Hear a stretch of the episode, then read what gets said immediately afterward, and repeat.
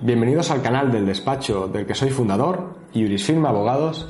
Y bueno, permitidme que os dé las gracias por seguir estando ahí viendo y escuchándome y haciendo que todo esto pues tenga algo de sentido.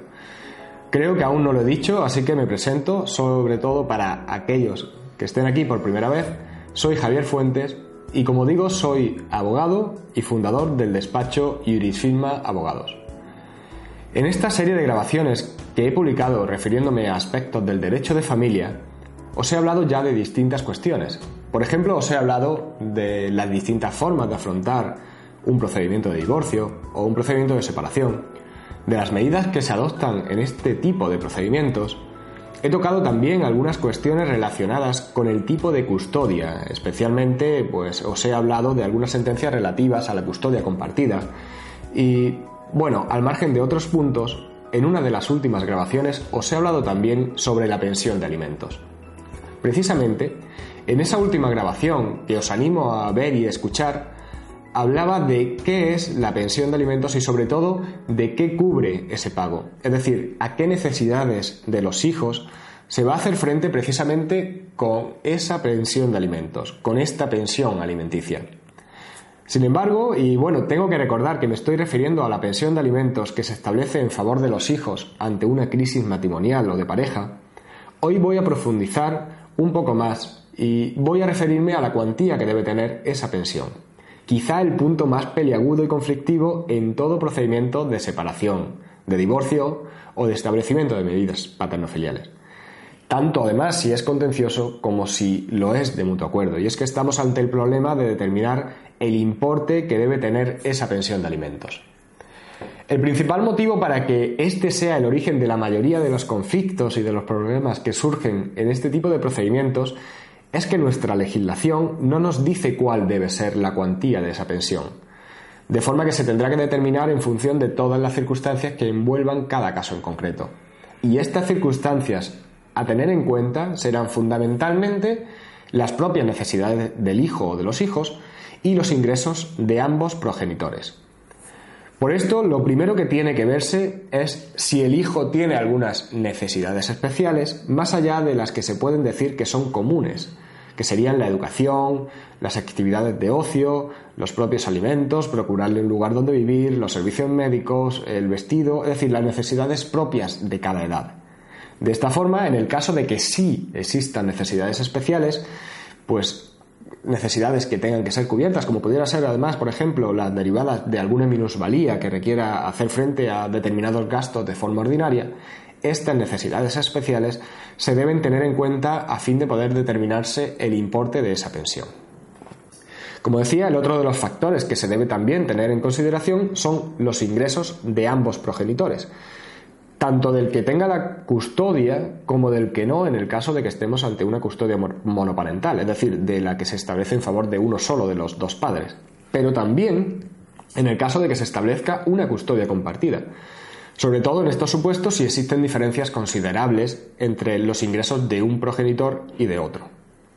Pero bueno, partiendo de estos dos factores principales,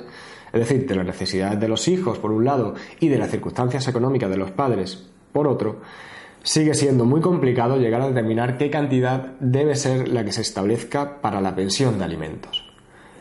Una forma o un método para llegar a ver cuál sería la cantidad que se debería establecer como pensión sería eh, analizar cuáles son absolutamente todos los gastos que conllevan esas necesidades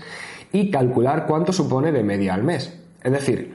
si, como hemos dicho, esas necesidades a cubrir son la propia alimentación, la vivienda, la educación, el vestido, etc., eh, tendríamos que calcular cuáles son los importes que al año se gastan precisamente en estos conceptos. Por ejemplo, respecto del coste de la vivienda, pues tendríamos que contabilizar todos los gastos que conlleva la vivienda como el alquiler o la hipoteca, las cuotas de la comunidad, el IBI, el coste de la calefacción, el gasto de luz, de gas, teléfono, es decir, absolutamente todos esos gastos relacionados con la vivienda. Habría que hacer lo mismo con los gastos de ropa, los gastos de alimentación, los gastos que conlleve la educación, libros, eh, material escolar, el pago de las cuotas del colegio si las hay, el uniforme, y cuando supiéramos todos esos gastos, calcular la media mensual. Pero claro, todos estos gastos no afectan solo a los hijos. Si en la vivienda viven, por ejemplo, dos hijos y los dos padres, se aprovechan de esa luz, de esa agua, de esa calefacción y de todos esos gastos,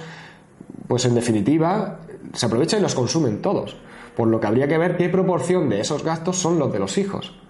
Finalmente, tendríamos que calcular los ingresos de cada progenitor y terminar haciendo una regla de tres para repartir el coste de soportar esos gastos para cada uno mm, de forma proporcional, de forma que la cantidad que correspondiera al progenitor que no tuviera la guardia y custodia sería la pensión de alimentos que éste tendría que pagar. Estoy seguro que muchos pensaréis que resulta muy, muy lioso y complicado. Pues sí, os tengo que dar la razón. Realmente calcular de esta forma la pensión de alimentos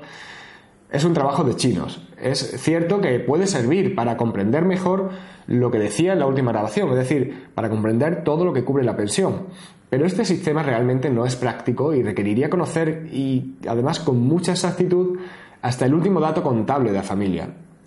conocer hasta los detalles más insignificantes. Además, el conflicto en, que ya existe siempre en el importe eh, de la pensión, muy probablemente en este caso se extendería a la forma en la que se ha calculado.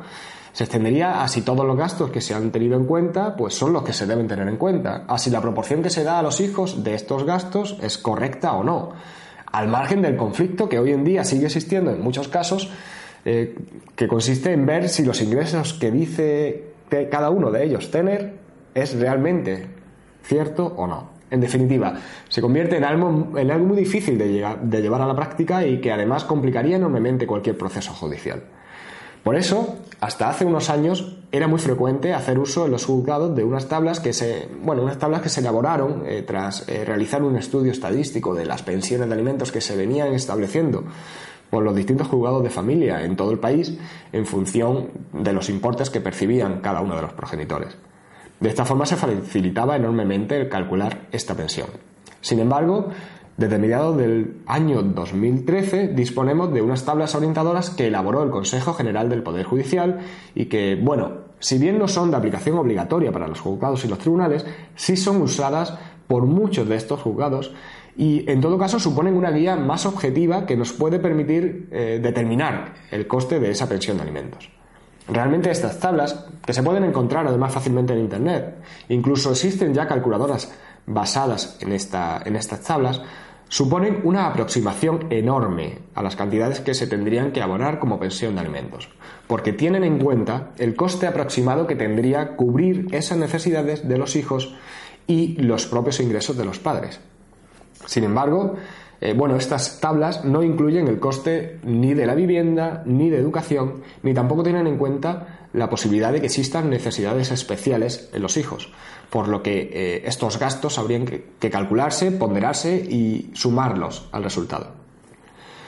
Por tanto, aunque esas tablas no tienen en cuenta, como digo, ni estos gastos de vivienda, ni de educación, ni las necesidades especiales de las que hablaba antes, sí facilitan enormemente ver qué cantidades deben establecerse. Aunque como digo, tampoco pueden tenerse como algo inamovible, algo que se tenga que respetar sin condición. Pues eh, aún así, como siempre, nos encontramos en este ámbito del derecho de familia en el que todas las soluciones que se den pues se tienen que adaptar a cada caso concreto. Pero sí es verdad que teniendo muy presente también y teniendo eh, en cuenta que su uso está muy extendido por los tribunales, sí son muy útiles, muy útiles para tener una idea aproximada de qué cantidad se tendría que establecer como pensión de alimentos. Bueno, voy a finalizar aquí la grabación de hoy y os voy a dejar en la descripción el enlace a estas tablas orientadoras de las que os he hablado. Espero que te haya resultado interesante y si es así también te agradecería que te suscribieras al canal en YouTube, iTunes o iVoox y bueno, de esta forma pues podrás estar al tanto de las novedades que vayamos publicando semanalmente. También os invito a que dejéis un comentario a continuación si queréis dar vuestra opinión. Y bueno, antes de despedirme, y como suelo hacer, os digo la forma en la que podéis contactar directamente conmigo. Bien enviándome un correo electrónico a la dirección info.jurisfirma.es o rellenando el formulario de contacto que podéis encontrar en la web del despacho jurisfirma.es. Bueno, ahora ya sí me despido por hoy con un fuerte abrazo y hasta luego.